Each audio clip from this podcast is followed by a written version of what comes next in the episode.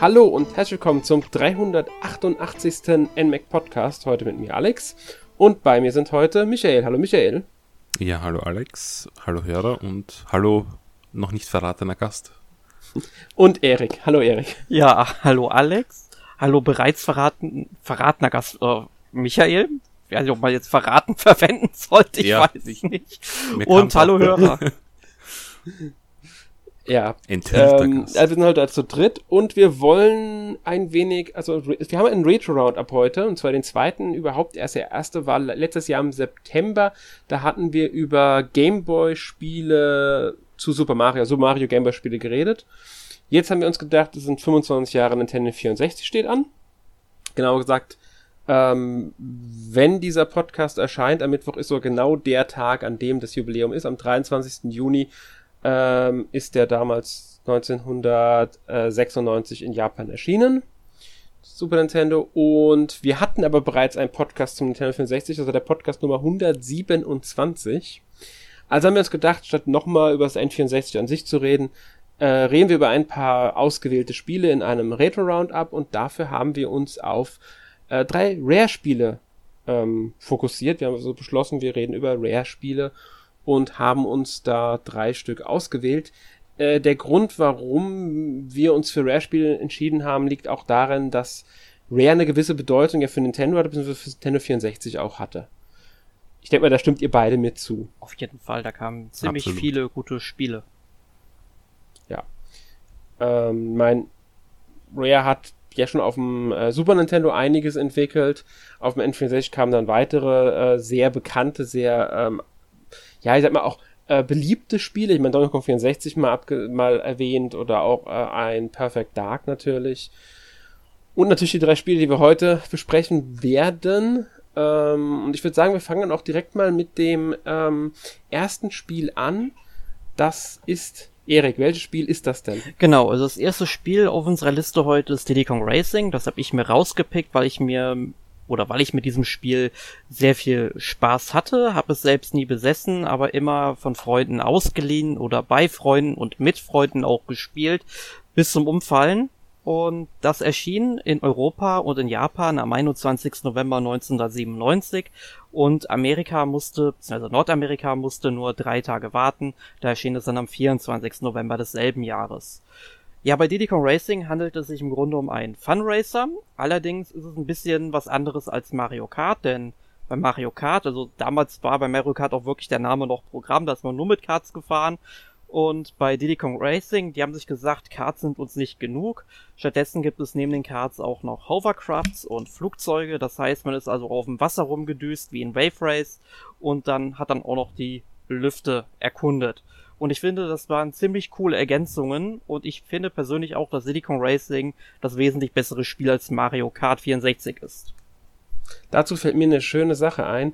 Ähm, es hält sich immer noch das Gerücht, ob es wahr ist, weiß ich halt nicht, dass ähm, Diddy Kong Racing äh, sogar zurückgehalten wurde eine Zeit lang, beziehungsweise ähm, Nintendo es nicht so, so, so, so schnell veröffentlichen wollte, weil ähm, es intern als das bessere Spiel wahrgenommen wurde und man nicht wollte, dass die Fans Mario Kart 64 liegen lassen, weil sie auf Diddy Kong Racing warten.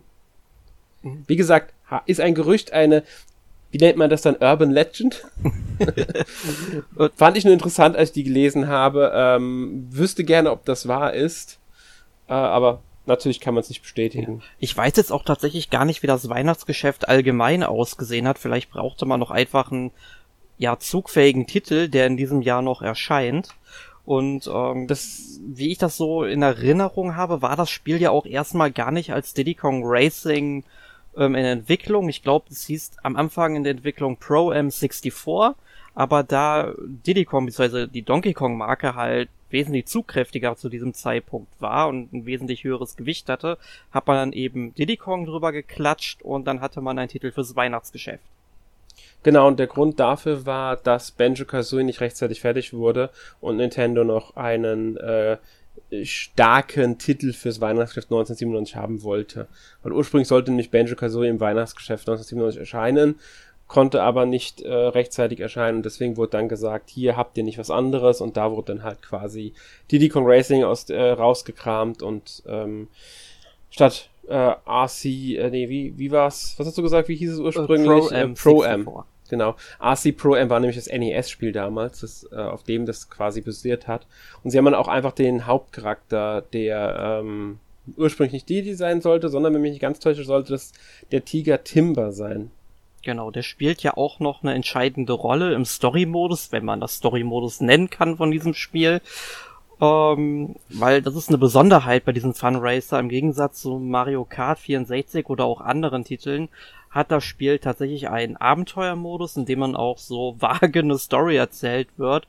Also wenn ich mich richtig erinnere, war es irgendwie so, ich weiß auch gar nicht mehr, ob das im Spiel selbst erklärt wurde oder nur in der Anleitung gesagt wurde, dass eben Timbers Eltern irgendwie die Insel verlassen haben, machen irgendwie Urlaub und Timber kann natürlich dann eine fette, fette Party steigen lassen mit all seinen Freuden, wozu dann auch die ganzen Charaktere wie Diddy Kong eben zählten. Und ja, dann haben sie aber gesehen, dass der Antagonist äh, Whizpick, also Wizarding Pick, also da hat man, sag ich mal, so zwei Wörter zusammengeworfen, also das zaubernde Schwein, ähm, quasi den absolut besten Rennfahrer auf dieser Insel, den Hahn Drumstick, also auch ein fantastischer Name für so einen Charakter, ähm, ja quasi besiegt hat. Und ich glaube, man hat, er hat ihn in einen Frosch verwandelt, weil man kann ihn ja auch irgendwie im Verlauf des Spiels freischalten. Ähm, und dann wollen die versuchen, eben gegen alle möglichen Tiere auf der Insel, was weitgehend Dinosaurier sind. Ähm, also, was heißt weitgehend, aber es sind auf jeden Fall Dinosaurier dabei auf der Insel, ähm, die dann natürlich in Rennen zu besiegen und untereinander Rennen zu fahren und am Ende halt Whizpack herauszufordern und ja, Drumstick irgendwie zu retten. Genau. Ähm, ich glaube, die, es gibt ja, wie gesagt, es gibt auch Bosskämpfe da drin. Also ich glaube, vier Bosskämpfe waren es. Ähm, ja, das, von, den, äh, von den Hauptstecken, ja. Genau. Ja. Und das sind eigentlich die ursprünglichen halt äh, Wächter dieser Insel gewesen, irgendwie so war das. Ich erinnere mich nur noch an den Bosskampf gegen Wispig und der war unglaublich schwer. Oh ja, also ich habe das Spiel jetzt auch in der Vorbereitung nicht nochmal gespielt, habe mir aber nochmal Videomaterial Genüge zum Spiel angeschaut und da kamen diese ganzen Erinnerungen wieder hoch.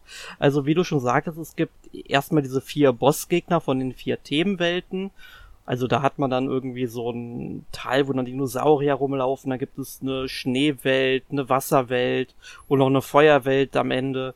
Und du, ich glaube, in der Reihenfolge musst du erstmal gegen so einen Triceratops antreten, dann kommt noch ein Walross dazu, ein Kraken, dann noch ein Drache. Also man merkt schon, man hat dann auch wirklich diese verschiedenen Tiere, um dann auch diese ganzen Cards, Hovercrafts und Flugzeuge auszuprobieren. Und wenn man die dann eben besiegt hat, hat sich dann auch der Weg zum bösen Magier Whispic eben freigemacht und das war wirklich ein sehr, sehr harter Bossgegner. Also ich habe in der Vorbereitung ja wie gesagt Videomaterial dazu geschaut und da hat einer gesagt, er hat irgendwie 60 oder 70 Versuche gebraucht, um den zu besiegen. Ich glaube, so viele habe ich tatsächlich nicht gebraucht. Ich habe ihn dann beim 20. oder 30. Mal geschafft, aber das sind halt auch schon sehr viele Versuche.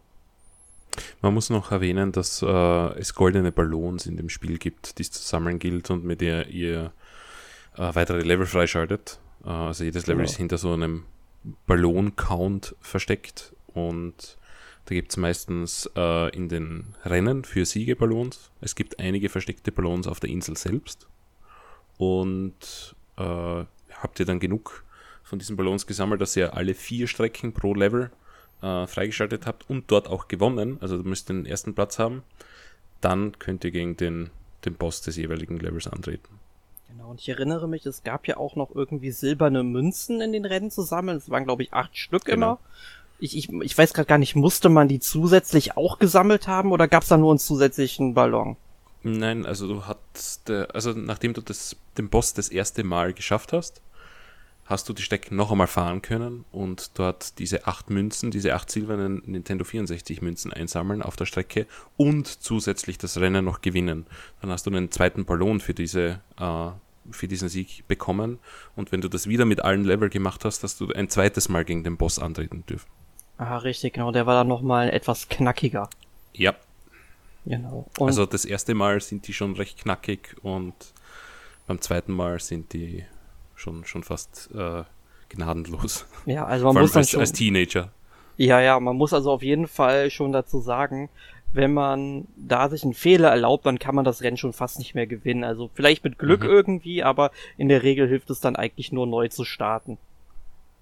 Genau, und ihr müsst wirklich schauen, dass ihr überall diese äh, Beschleunigungsstreifen erwischt und äh, auch jede Ecke abkürzt, die ihr nur abkürzen könnt und euch irgendwie vor den Gegner drängelt, damit er euch nicht überholen kann.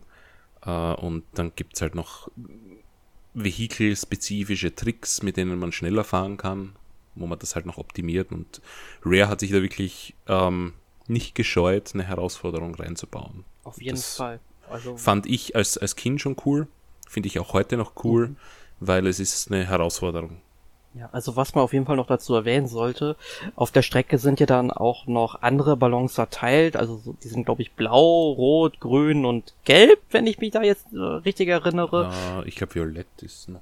O- Oder violett. Auf jeden Fall hat man da verschiedene Waffen für bekommen. Also es gab dann zum Beispiel einmal Raketen, die haben dann quasi die grünen Panzer aus ähm, Mario Kart dann eben ersetzt. Die haben dann auf die Gegner, da konnte man eben die ähm, anderen Fahrer mit abschießen.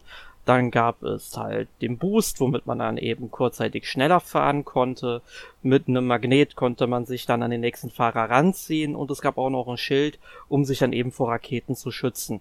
Also da haben sie sich auch ein paar Ideen gemacht. Ist jetzt nicht ganz so vielfältig wie bei Mario Kart. Da hat das äh, Mario Kart vielleicht die Nase vorn bei den Items. Aber ich finde trotzdem, man hat das bei Diddy Kong Racing irgendwie nie gemerkt, dass es da irgendwie eine fehlende Abwechslung bei den Items gab.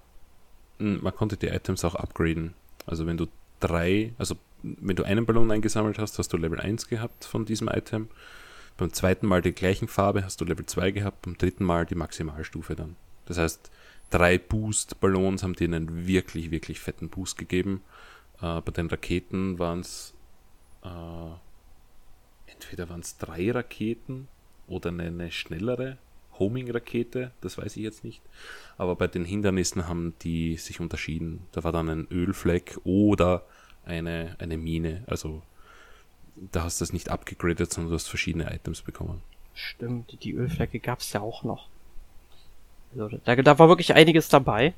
Und was ich halt auch ziemlich cool fand, was damals dann auch die Presse entsprechend auch gewürdigt hat, äh, die Technik des Spiels. Also im Gegensatz zu Mario Kart 64 hatte man dann auch erstmals 3D-Charaktermodelle und das sah schon sehr cool aus. Wobei man halt sagen muss, es gab dann auch immer noch diese, ja, ich weiß nicht, ob man es als Sprites bezeichnen kann, aber wenn man irgendwie gegen eine Palme oder so gefahren ist, die hat sich, das war dann eben kein 3D-Charaktermodell.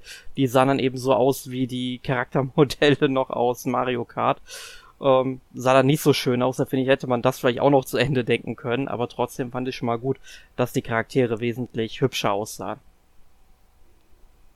Ja, das stimmt auf alle Fälle. Also grafisch war das Spiel damals auch wirklich äh, gelungen und schön, auch vom Stil her, dieser äh, bunte Comic-Cartoon-Stil. Hat ja auch damit zu tun, dass sie irgendwie damals in der Entwicklung ähm, quasi ein Spiel hatten. Das, also sie haben sich auch ein bisschen von Disney World inspirieren lassen damals und dem Ganzen, um ähm, halt ein Spiel auch so in dieser Richtung zu präsentieren, in der Ursprungsversion noch, bevor es dann zu Diddy Kong Racing wurde. Ich denke mal, daher kommt auch dieser ganze Comic-Look und der passt auch, finde ich, wunderbar zum Spiel. Genauso wie übrigens auch der Soundtrack, Oh ja. der von David Weiss geschrieben ist, ähm, so komponiert wurde und das war einfach ein fantastischer Soundtrack, der das Spiel so gut untermalt hat. Ja, aber sollte man auf jeden Fall sagen, David Weiss, der hat ja zwischen, ich glaube 1993, 94, also mit Donkey Kong Country angefangen, bis hin zu Diddy Kong Racing hat er ja wirklich nur an Donkey Kong und Diddy Kong Spielen gearbeitet. Ähm, also der hat in der Zeitraum nichts anderes gemacht und allein wenn man schon sich den Soundtrack von den Donkey Kong Country Spielen sich anhört und was der aus dem Soundchip des Super Nintendo rausgeholt hat, ja, da, da gibt es auch Dokumentationen zu, wie, wie der das alles gemacht hat. Also ich bin da jetzt nicht technikvisiert, aber er hat das schon ziemlich krass hinbekommen und auch bei Diddy Kong Racing finde ich hat er sehr schöne Stücke herausgekitzelt aus dem Gerät. Ja, das stimmt auf alle Fälle. ja. Ähm, was ich auch noch eine sehr wichtige Info bei diesem Spiel finde, ist, dass es wurde ja ne, Diddy Kong natürlich als Hauptcharakter eingebaut. Nach ihm ist das Spiel auch benannt.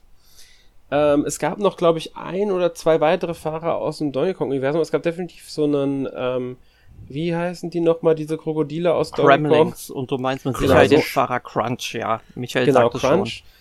Ähm, die anderen Fahrer waren ja neu, beziehungsweise waren halt äh, Rare-Charaktere. Und hier finde ich es besonders interessant, dass die alle ihren ersten Auftritt hier hatten. Auch Conker und Banjo hatten ihren ersten Auftritt in äh, Diddy Kong Racing, was daran lag, dass Banjo Kazooie halt nochmal um ein halbes Jahr verschoben wurde. Und ähm, deswegen Banjos erster Auftritt automatisch halt nicht mehr in Banjo Kazooie war, sondern in ähm, Diddy Kong Racing. Mhm. Aber jetzt, ich habe mal in der Recherche natürlich nochmal gesehen, wie die ganzen Charaktere hießen. Würdet ihr die alle nochmal auf die Reihe bekommen heute? Weil wenn ich jetzt an Mario Kart denke, die kannst du aus dem FF aufzählen, wer da alles drin. Das ist überhaupt kein ähm, Problem. Aber bei Diddy Kong Racing wird es, glaube ich, schwierig. Dann prob probier mal, Michael. Ich kann, ich kann direkt sagen, ich könnte es nicht, außer Conker und Banjo und Diddy hätte ich jetzt keinen aus dem Kopf gewusst. Okay, dann lass mich mal probieren. Also Diddy, dann haben wir Crunch, dann haben wir Pipsy die Maus, wir haben Timber den Tiger, wir haben Tip Tap die Schildkröte, wir haben ähm, Drumstick, den geheimen Gockelhahn, wir haben TT, die Uhr, auch ein geheimer Charakter. Wie war ich jetzt? Sieben? Ja, du, du, dir fehlt glaube ich nur einer noch. Äh, ja, ich glaube auch. Lass ich mich überlegen. Also Banjo, ja gut, Banjo. Nee, nee, den, den, den, den, die habe ich schon, also Diddy, Conker und Banjo hatte ich schon mit reingezogen. Ah, äh, noch, äh, die, die, der, der Waschbär, äh, Gott, wie hieß der? ich helfe dir mal auf die Sprünge, du meinst Bumper. Bumper, danke schön. Ja. genau.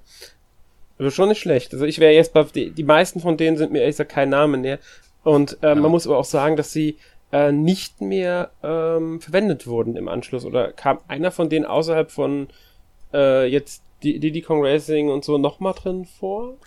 Ich glaube, Tip Tap kam, doch Tip Tap kam, glaube ich, bei Banjo Kazooie nochmal drin vor. Genau. Ja, ja, genau, das war im, im, im Kröten- oder im Sumpflevel von Banjo Kazooie, ja. Ja, genau. ich habe aber um, die ähm, anderen. Ich habe mal ja, nein, also gesehen, für Pipsy war wohl mal Astromouse ein Spiel in Entwicklung. Das wurde aber nie fertiggestellt oder vielleicht auch nicht realisiert. Das weiß ich gerade gar nicht. Aber für sie war tatsächlich auch mal ein eigenes Spiel geplant. Ich meine, die Theorie, die du vorher aufgestellt hast mit äh, Diddy Kong ist da irgendwie wegen dieser internen äh, Diskrepanz rein reklamiert worden. Das macht schon Sinn, weil es sind ja alles eigentlich Rare-Charaktere, bis auf Diddy. Und sie, also die ganze Geschichte geht ja um Timber und auch die Insel heißt Timber Island. Also, dass Timber zuvor eigentlich der Hauptcharakter war, das, das macht schon alles Sinn. Und dass Nintendo da einfach Diddy rein reklamiert hat und gesagt hat, ja, nennen wir es Diddy Kong Racing, weil wir haben die stärkere Marke, die, die IP und der Rest ist ja eigentlich alles Eigenproduktion von, von Rare. Und demnach sind das halt auch No-Name-Charaktere. Also die, die haben halt nicht das äh, Portfolio gehabt, dass sie da irgendwie bekannte Charaktere rausknallen. Ja, wobei die Idee, dass es Diddy sein soll, kam wohl von Rare und Nintendo war alles drauf angesprungen, halt, weil ursprünglich war wohl auch Donkey Kong im Gespräch. Mhm. Ähm, nur, dass halt Rare meinte, nehmen, haben Diddy Kong vorgeschlagen statt Donkey Kong und darauf ist Nintendo halt dann angesprungen, weil sie es eine gute Idee fanden. Hm. Nö, das war sicher mal eine ja. gute Idee, weil ich finde sie ja auch besser als, als Mario Kart 64. Obwohl ich beides extrem viel gespielt habe. Aber ja, es ist einfach ein Adventure. Es ist halt Mario Kart wirklich ein reines Racing-Game und bei Diddy Kong Racing hast du ein richtiges Abenteuer eigentlich gehabt. Mhm. Ja. Aber ich find's cool, dass ihr Donkey Kong erwähnt, denn ich würde jetzt gerne mal noch kurz darauf eingehen, wie es dann eigentlich mit der Marke weitergehen sollte. Es war tatsächlich ein Nachfolger in Entwicklung namens Donkey Kong Racing, sollte dann für den GameCube erscheinen, aber wie wir alle wissen, hat Microsoft im Jahr 2002 Rare übernommen. Das letzte Rare-Spiel für den GameCube war dann Star Fox Adventures und danach haben die halt die Heimkonsolentitel zumindest dann natürlich exklusiv für die Xbox damals gebracht und dann später für die Xbox 360. Allerdings galt das natürlich jetzt nicht für die Handheld-Spiele, weil da durften sie auch weiterentwickeln und sie haben ja auch tatsächlich, ich glaube, ein Viva Pinata tatsächlich noch für den DS gebracht. Ja. Was ja dann eigentlich auch eine Microsoft-Marke ist. Ähm, und es kam dann aber tatsächlich noch ein indirekter Nachfolger namens Banjo Pilot und der war, glaube ich, anfangs auch noch mit, vielleicht mit Diddy Kong oder so geplant. Man hat ihn in der Entwicklung nochmal umgestellt. Ja, der kam für den Game Boy Advance dann noch. Genau. Ähm, ne, ich kann da schon sagen, warum das passiert ist. Ähm, Microsoft hatte nie eine Handheld-Konsole und die haben sie auch nach wie vor nicht. Und ich bin mir auch sicher, dass sie auch keine mehr bringen werden. Und der Handheld-Markt war demnach nie eine Konkurrenz für Microsoft. Also ich, ich glaube, da gab es mal ein Interview, wo das äh, thematisiert wurde. Von daher war das für Microsoft eigentlich kein Thema. Ja, die, ja, die konnten ihre Spiele dort verkaufen. Ich meine, das war natürlich für Nintendo-Fans am Nintendo DS oder am Game Boy Advance eine bekannte Marke. Das heißt, sie konnten Verkäufe lukrieren, wunderbar. Äh, und man hat eigentlich Sony nicht in die Hände gespielt. Ich glaube, das haben sie eher als, als direkte Konkurrenz gesehen als Nintendo dann. Ja, außerdem muss man dazu sagen, es war ja damals auch die Zeit, in der Microsoft so ein bisschen mit Nintendo geflirtet hat, immer wieder mal. Mhm. Ähm, und außerdem, was auch vielleicht wichtig ist, viele von diesen Spielen sind eben nicht direkt nur von Microsoft veröffentlicht worden, sondern da hatte Microsoft einen Vertrag mit THQ, die das Publishing übernommen haben quasi. Ähm, ich denke sogar alle Spiele, oder? Ich glaube auch alle. Ich bin mir jetzt nicht mehr hundertprozentig sicher, wie es bei Viva Pinata war, deswegen habe ich jetzt gesagt. Also ich äh, weiß ganz sicher, bei, bei Banjo Kazooie äh, Grund des Rache war es sicher so, bei Banjo Pilot war es auch sicher so. Mhm, da war es auch sicher so, das ah. weiß ich auch. Wie gesagt, ich bin mir nur bei Viva ah. Pinata nicht sicher. Ähm, und nochmal zu dem Banjo Pilot. Ähm, es gibt sogar ein Artwork von Diddy Kong Pilot, ähm, das sich in Entwicklung befand. Also das war anscheinend tatsächlich aus Diddy Kong Pilot ursprünglich Entwicklung und wurde dann halt umbenannt. Ähm, weil dazu gibt es tatsächlich Werbegrafiken, Artwork, wie auch immer man das dann nennen möchte. Uh, zu Donkey Kong Pilot gab es auch äh, einen nein, Trailer, aber da, da, achso, ja, aber da war es dann schon Donkey Kong, genau. Das erste ja. bewegte Material war dann schon Donkey Kong. Das Donkey Kong sollte ja für den Gamecube erscheinen. Genau. Diddy Kong Pilot sollte die Version für den GBA sein, die dann in Banjo Pilot umbenannt wurde. Ah, ah, okay, ja. Das ist der, der Unterschied zwischen den beiden Spielen. Also die haben dann gesagt, okay, machen wir zwei, eins für GBA, eins für äh, Gamecube. Das für Gamecube wurde komplett eingestampft, da kam nie ein weiterer, es kam nie raus und äh, Diddy Kong Pilot wurde halt zu Banjo Pilot. Übrigens habe ich nachgeschaut, auch wie Pinata Pocket Paradise war von THQ gepublished. Weil Microsoft hat damals einen Vertrag mit THQ geschlossen dafür. Genau. Aber man hat auch bei Diddy Kong Racing nochmal ein neues Spiel gesehen, beziehungsweise ein neues altes Spiel, denn für den Nintendo DS gab es 2007 ein Remake. Das habe ich selbst tatsächlich nie gespielt, aber wie ich jetzt in der Recherche gesehen habe, wurde das auch von Rare entwickelt und anscheinend, wie ihr mir hier das in den Plan geschrieben habt, waren auch Tiny Kong und Dixie Kong, also aus der Donkey, also aus dem Donkey Kong Franchise spielbar, statt Banjo und Konga und Touch, den haben wir ja noch gar nicht erwähnt, das ist dieser blaue, oder war der blau oder lila? Egal, eins von Blau. beiden. So, so ein blauer Elefant, der eben auf Timber Island gelebt hat und sozusagen so ein bisschen als Moderator ähm, fungiert hat. Und die waren jetzt auch spielbar und es gab vier neue Strecken aus dem Donkey Kong-Universum und sogar einen Streckeneditor. Ich weiß jetzt aus meiner Erinnerung, dass das Spiel wohl bei der Presse nicht so gut angekommen ist und ich glaube, es von, vom Wertungsspiegel her bestimmt 20% schlechter als äh, Diddy Kong Racing noch vom N64. Hat das einer von euch gespielt und kann mir erklären, warum es schlechter sein soll? Äh, ja, ich habe es gespielt. Ich weiß nicht, hast du es auch gespielt, Alex? Nein. Okay, ähm, sagen wir mal so, es waren genügend Änderungen, äh, dass die Diddy Kong Racing Fanbase äh, ich will nicht sagen verärgert war, aber am N64 war nach wie vor das bessere Spiel. Äh, natürlich waren da noch die Charaktere weg. Äh, wir haben ja dieses ewige Dilemma zwischen Microsoft und, und Nintendo. Welche Rechte liegen bei wem? Diddy Kong Racing ist ein so ein Problemfall, wo geteilte Rechte eben bestehen, äh, wo man wahrscheinlich immer auch den Konsens von Nintendo braucht für gewisse Charaktere. Also in dem Fall natürlich Diddy Kong, liegt ja bei Nintendo. Äh, Banjo und Conker liegt bei Microsoft. Ähm, ich, ich weiß nicht, warum die zwei speziell rausgenommen wurden. Vielleicht wollte Microsoft einfach nicht Banjo und Conker mehr drin haben. Aber ist natürlich schade, wenn plötzlich dort irgendwas ausgetauscht wird für, sag ich mal, eingefleischte Fans. Man hat ähm, diverse äh, Features entfernt und durch andere ersetzt, sowie auch ähm, da gab es eine Challenge, ich glaube mit den Silbermünzen, die wurde dann durch die Balloon Challenge ersetzt, wo du die äh, Ballone zerplatzen hast müssen am Touchscreen. Dann waren auch Features drinnen, mit, ähm, wo man reinpusten musste in das Mikrofon. Und insgesamt war es halt dann ein komisches Feeling. Es War halt grafisch dann natürlich auch an den Nintendo DS angepasst, dementsprechend ein bisschen schlechter als am N64. Es, es hatte irgendwie kein Anti-Aliasing drin. Es war halt, ja, sehr, sehr, ähm, schwierig zu sagen, eckig, kantig, nicht glatt gebügelt, äh, aber es war halt insgesamt nicht das, das bessere Erlebnis, sagen wir mal so. Äh, es hatte zwar die, die coolen Features drinnen mit dem eigenen Steckeneditor, aber der war halt recht einfach. Also du hast eine Strecke gezeichnet am Touchscreen und das war dann die Regenbogenstrecke, die Rainbow Road quasi von Diddy Kong. Äh, und das, das war es dann auch. Also du hast immer neu zeichnen können, aber es hat sich die Umgebung nicht verändert. Du hast immer eine Rainbow Road quasi gehabt. Und ja, die vier zusätzlichen Strecken haben es jetzt auch nicht unbedingt besser gemacht, aber ist natürlich ein, netter, ein nettes Bonus. Aber es war einfach technisch auch nicht auf, auf dem Level, was das in 64 war. Ja, also halten wir mal für unsere Hörer fest, wenn man Diddy Kong Racing spielen sollte, dann wohl auf dem Nintendo 64. Ja. Würde ich ähm, empfehlen, ja. Vielleicht noch sei erwähnt, dass Diddy Kong Racing mit ähm, fast 5 Millionen verkauften Exemplaren das acht bestverkaufte N64-Spiel überhaupt ist. Zu Recht. Ja. Sei vielleicht auch noch am Rande erwähnt, weil, ähm, ja, ist ja auch eine schöne Sache. Liegt damit ähm, quasi auch noch vor so Spielen wie äh, Majora's Mask oder ähm, Pokémon Snap. Magic Kazooie ist Star Fox 64 alle unten drunter quasi. So Mario Party 1 ist, ist unten drunter, Wave Race 64 ist, äh, nicht, ist drunter. Also nur ein paar Namen, die man kennt. Genau. Ja. Und ich werde jetzt einfach ganz unverschämt sein und Werbung in eigener Sache machen.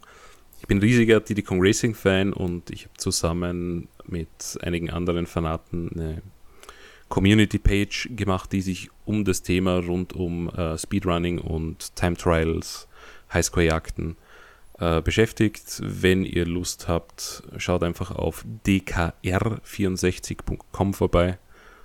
Das ist unsere Page. Wir haben jede Menge Spaß dort. Und wenn ihr Diddy Kong Racing auf den Geschmack kommen seid, könnt ihr euch ihre Highscores ja auch einschicken. Werbung Ende. Gut. Ähm, ich würde sagen, damit sind wir mit Diddy Kong Racing durch. Oder will noch einer irgendwas zum Spiel sagen?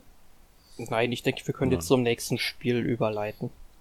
Gut, dann gehen wir zum nächsten Spiel über und zwar zu einem, dessen Hauptcharakter sein Debüt halt in Diddy Kong Racing hatte. Und zwar die äh, Banjo Kazooie, das ja ursprünglich statt Diddy Kong Racing Ende 1997 im Weihnachtsgeschäft erscheinen sollte, aber nicht rechtzeitig fertig wurde und sich deswegen um ein halbes Jahr verschoben hat. In Nordamerika ist es am 29. Juni 98 erschienen äh, in Europa am 17. Juli und in Japan tatsächlich sogar erst am 6. Dezember. Also da mussten sie noch mal äh, ein Jahr sogar insgesamt drauf warten. Ähm, und ja. Äh, was ist Banjo Kazooie? Es ist ein, es ist ein 3D Jump'n'Run. Kann man ganz grob so sagen. Ähm, das ist äh, sehr stark orientiert auch, also inspiriert auch von Mario 64, kann, muss, muss man, glaube ich, so festhalten, weil Mario 64 ja damals, glaube ich, diese ganzen 3D-Jump-Runs ähm, einfach die, die, die Art dieser Spiele vorgegeben und daran hat man sich auch orientiert. Das war auch bei Banjo Kazooie so. Das ist sogar so gewesen, dass die Entwickler ähm, das ursprüngliche Projekt äh, teilweise neu gestartet hatten, weil sie hatten erst an einem Super Nintendo Spiel namens ähm, Project Dream äh, gearbeitet, das dann später zu einem N64-Spiel umgewandelt. Und ähm, das wurde dann, als Mario 64 halt quasi diesen Grundstein für 3D-Jump-Runs gelegt hatte, nochmal neu konzipiert und daraus wurde ein Banjo-Kazooie. Schon in Project Dream wurde der Hauptcharakter von einem Menschen zu einem Hasen und dann zu einem Bären und den Bär haben sie dann halt in Banjo-Kazooie übernommen. Ähm, und letztlich wurde es halt ein Jump'n'Run dass sie selbst mit auch im Donkey Kong-Stil bezeichnen. Also sie haben sich ja schon von den Donkey Country-Spielen ein bisschen inspirieren lassen. Und ähm, nur halt jetzt in 3D. Man spielt Banjo, wie schon gesagt, und Banjo hat auf seinem Rücken in einem Rucksack auch immer Kazooie dabei. Das ist ein Vogel, genau eine Bremöwe, wie einer von euch beiden die so schön ergänzt hat.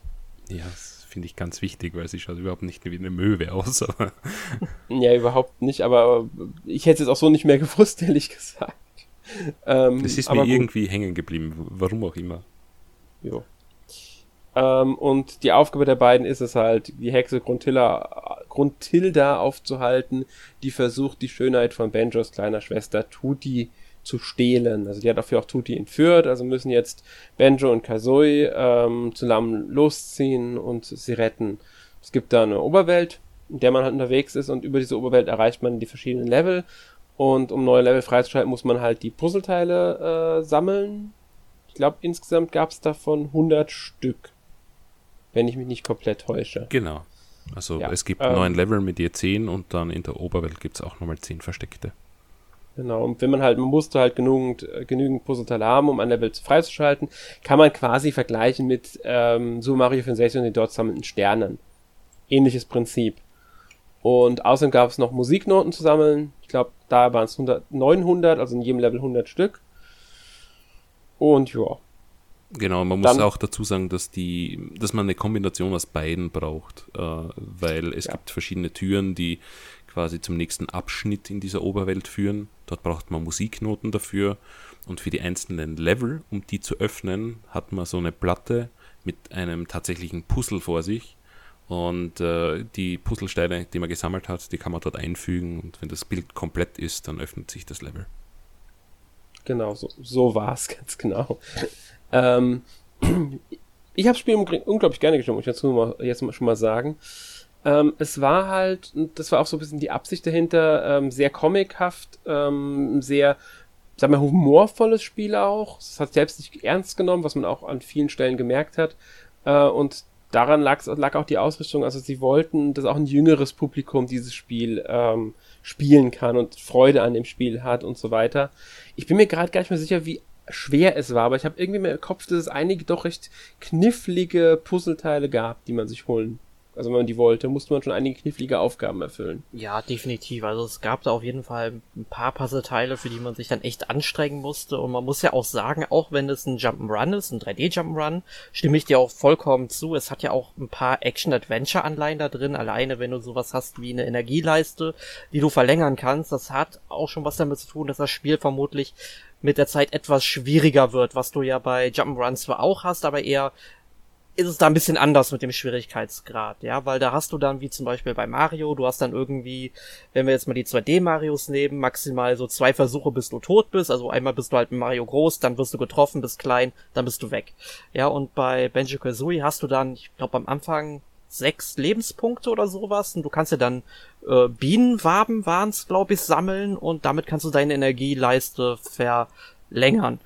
Und solche Geschichten zeigen ja auch schon, dass es dann anspruchsvoller wird. Genau, du musst ja. erst sechs leere Bienenwaben sammeln, damit du eine. Stimmt, genau, die äh, vollen waren zum äh, Auffrischen der Lebensenergie, sowas. Genau, ja. Ja, ja, aber wo ganz, du, ganz genau. Aber wo du den Humor angesprochen hast, also wenn ich an Benjo Kazooie denke, dann denke ich zuerst immer an Dialoge wie ja, also weißt du, die, diese Dialoge mit, mit diesen mit, mit dieser Synchronisation. Die sprechen ja irgendeine Fantasiesprache. Ich denke mal, da wird es irgendwie einen Ton pro Buchstaben geben. Das wird alles ineinandergereiht irgendwie. Und das ist unglaublich cool. Und das bleibt ja auch noch 20 Jahre nachher einfach im Gedächtnis. Mhm, gebe ich dir absolut recht. Stimme ich auch zu. Super. Wobei man zu, zu sagen muss, dass ich finde, der Humor ist teilweise nicht wirklich kinderfreundlich, aber ich glaube, sie haben ihn so hinbekommen, dass du es als Kind nicht wirklich checkst und als Erwachsener relativ viel schmunzeln musst. Ja, aber das ist ja oft so, wenn ich da zum Beispiel an einige Zeichentrickserien denke, mhm. bei denen man auch gerne mal sagt, die sind für Kinder geeignet, aber der Humor, den verstehen die oft nicht. Oder auch äh, diverse, jetzt was wesentlich kindgerechter ist, aber diverse Geschichten um Donald Duck, Mickey Mouse und so weiter, wenn man die dann heutzutage liest, was die dann teilweise für ähm, Anspielungen und auch Humor drin haben, den versteht ein Kind einfach nicht. Hm, ich finde, Paradebeispiel dafür sind die Dinos. Ja. Die sind dafür ein sehr gutes Beispiel. Ja. Aber ja, auch und, der Humor war, war in Banjo Kazooie großartig. Es ist halt britischer Humor und ich bin ein riesiger Fan von diesem britischen Humor. Ganz genau, das ist halt typisch Rare gewesen ähm, und ich muss sagen, man kann es auch so ein bisschen als äh, den Prototypen für später Donkey Kong 64 bezeichnen. Man merkt schon, dass äh, bei Donkey Kong 64 das ja, wenn ich mich richtig erinnere, ein Jahr später ungefähr erschienen ist. 99 kam das ja dann. Das hat ja sich schon so ein bisschen an den Mechaniken auch von Benjo Kazooie orientiert gehabt. Ähm, ich weiß nicht, ob sie dieselbe Engine benutzt haben für das Spiel, aber ähm, Gemeinsamkeiten kann man trotzdem feststellen. Selbe gilt natürlich auch für Benjo Tooie, den Nachfolger von Benjo Kazooie, der ja, ich denke, nicht bei allen die Beliebtheit hat, die jetzt Benjo Kazooie hat. Ich ähm, muss dir da direkt, äh, da, ja. da, muss ich direkt mal was sagen. Also ich habe Banjo Kazooie wirklich sehr, sehr gerne gespielt. Das ist auch ein N64-Spiel, ich glaube sogar eines. Ja, ich wollte schon gerade sagen, es wäre das letzte, was ich mir gekauft habe für die Konsole, aber danach kam ja noch Mystical Ninja 1 und 2, die ich mir geholt habe. Ähm, aber ich habe mir dann vor, weiß ich nicht, sind 13, 14 Jahre her, wo ich mir das dann noch nachgekauft habe, weil ich es einfach damals richtig toll fand. Ich habe damals auch Banjo Tooie danach irgendwann gespielt, beziehungsweise auch mal ausgeliehen gehabt. Und äh, das muss ich sagen, fand ich nicht so wirklich gut. Ich habe es vielleicht 20 Minuten oder 30 Minuten gespielt. Und ich glaube, ich hätte mit dem Spiel auch gar nicht so viel ähm, Spaß gehabt, weil da wurde es ja auch mit diesem ganzen Sammelwahn noch ein ganzes Stückchen schlimmer. Ich glaube, das größte Problem, das Tui hat, weil ich finde es auch, äh, also ich finde es ist kein schlechtes Spiel. Das äh, große Problem darin war, dass Banjo Kazooie recht komprimiert war von den Leveln. Du hattest ein kleines Level, du hattest extrem viel zu tun und du konntest das Level in einem abschließen. Und Banjo Tooie hat das Ganze dann irgendwie ins Extreme gebracht. Die, die Level waren plötzlich riesig. Du hast ein Level auch nicht mehr sofort abschließen können. Die Level waren verbunden. Du hast beispielsweise einen Zug irgendwie durch drei oder vier verschiedene Level gehabt. Dann musstest du in einem Level irgendeinen Schalter betätigen, damit sich da eine Tür öffnet zu einem anderen Level und dann konntest du erst dort eigentlich weitermachen. Die Idee war cool. Ich bin mir nur nicht sicher, ob es vor seiner Zeit war, bevor das einfach zum Standard wurde. Und im, im, im Vergleich zum Teil 1 war es halt dann schon zu viel. Es war einfach zu viel. Ich glaube, als, als Kind, äh, also wenn ich mir denke, als Teenager hat mich das einfach überfordert auch. Ja, muss ich auch zustimmen. Also ich fand auch Banjo Tui war ähm, zu groß, äh, zu viel Sammelzeug ähm, und Banjo Kazooie war da in der Hinsicht aber noch ein bisschen zurückhaltender. Ähm, und auch die Struktur fand ich bei Banjo Kazooie wesentlich besser, wobei ich nicht sagen will, dass Banjo Kazooie ein schlechtes Spiel ist. Ich habe es auch gerne gespielt, aber Banjo Kazooie hat mich doch deutlich besser gefallen. Mhm. Ähm, was natürlich auch, und das war ein sehr wichtiger Grund am Leveldesign lag, dass ich in Banjo Kazooie wirklich toll fand, im Banjo Tooie dann einfach nicht mehr so. Aber wie du schon sagst, es kann gut sein, dass damals seiner Zeit voraus war. Bench kam ja 2000 in, in Nordamerika äh, raus, 2001 dann in Europa, also ein paar Monate später irgendwie war das. Und ich könnte mir vorstellen, dass es da einfach ähm, für diese ganze ähm, Größenordnung, die dieses Spiel hat und diese verschachtelten ähm, Levelstruktur, dass das einfach noch nicht so das war, was jetzt jedem gefallen. Ich meine, die wertungsmäßig kam das Spiel auch immer noch sehr gut an. Ich glaube, das liegt kaum ähm, wertungsschnittmäßig unter Banjo Kazooie. Also die Kritiker haben es sehr, sehr positiv angenommen. Von daher, ähm, ja, merkt man auch, es ist kein, definitiv kein schlechtes Spiel. Aber nein, was nein. mir jetzt ähm, noch so in ähm, in Erinnerung kommt, äh, was halt auch wieder so eine humorvolle Anspielung ist. Ich meine, es gäbe schon so eine Art Teaser, der in Benjo Kazooie drin ist für Benjo Tui, wo die Charaktere, die dann irgendwie erklären, ja, dass du Benjo Tui so ein Modul hast, wo dann oben quasi nochmal auf dem Modul selbst so ein Steckplatz ist, wo du das Modul von Benjo Kazooie draufstecken kannst und die Spiele irgendwie miteinander verbindest. Liege ich da falsch oder gab's das, oder spielt mir meine Erinnerung da ein Streich? Es Jein. gab definitiv eine Anspielung in Banjo Kazooie für einen möglichen Nachfolger, aber ich weiß nicht mehr in welcher Form das genau war. Also den Ankünder, den hast du bekommen, wenn du das Spiel fertig gespielt hast. Ja, genau. Dann war zum Schluss irgendwie die Aussage von Kazooie an Banjo, ja, oder an Bottles, äh, den Maulwurf, den wir noch nicht erwähnt haben, Bottles großartig, äh, ja, der, der lehrt euch die, die ganzen Attacken im Spiel. Und äh, der hat dann irgendwie, wenn sie auf, auf dem Stand liegen und da äh, Cocktails schlürfen, sagt er, ja, wir sehen uns dann in Banjo Tui. Also die Anspielung auf zwei, ne, mit Two, I. äh, das dann tatsächlich kam. Also das war zu dem Zeitpunkt noch nicht fix. Aber wenn du das Spiel auf 100% durchgespielt hast, also wirklich alle Noten, alle ähm, äh, Waben und alle äh, Jiggies, also die Puzzleteile, dann hast du geheime Bilder bekommen, äh, wo sie das Stop-and-Swap-Feature angekündigt haben.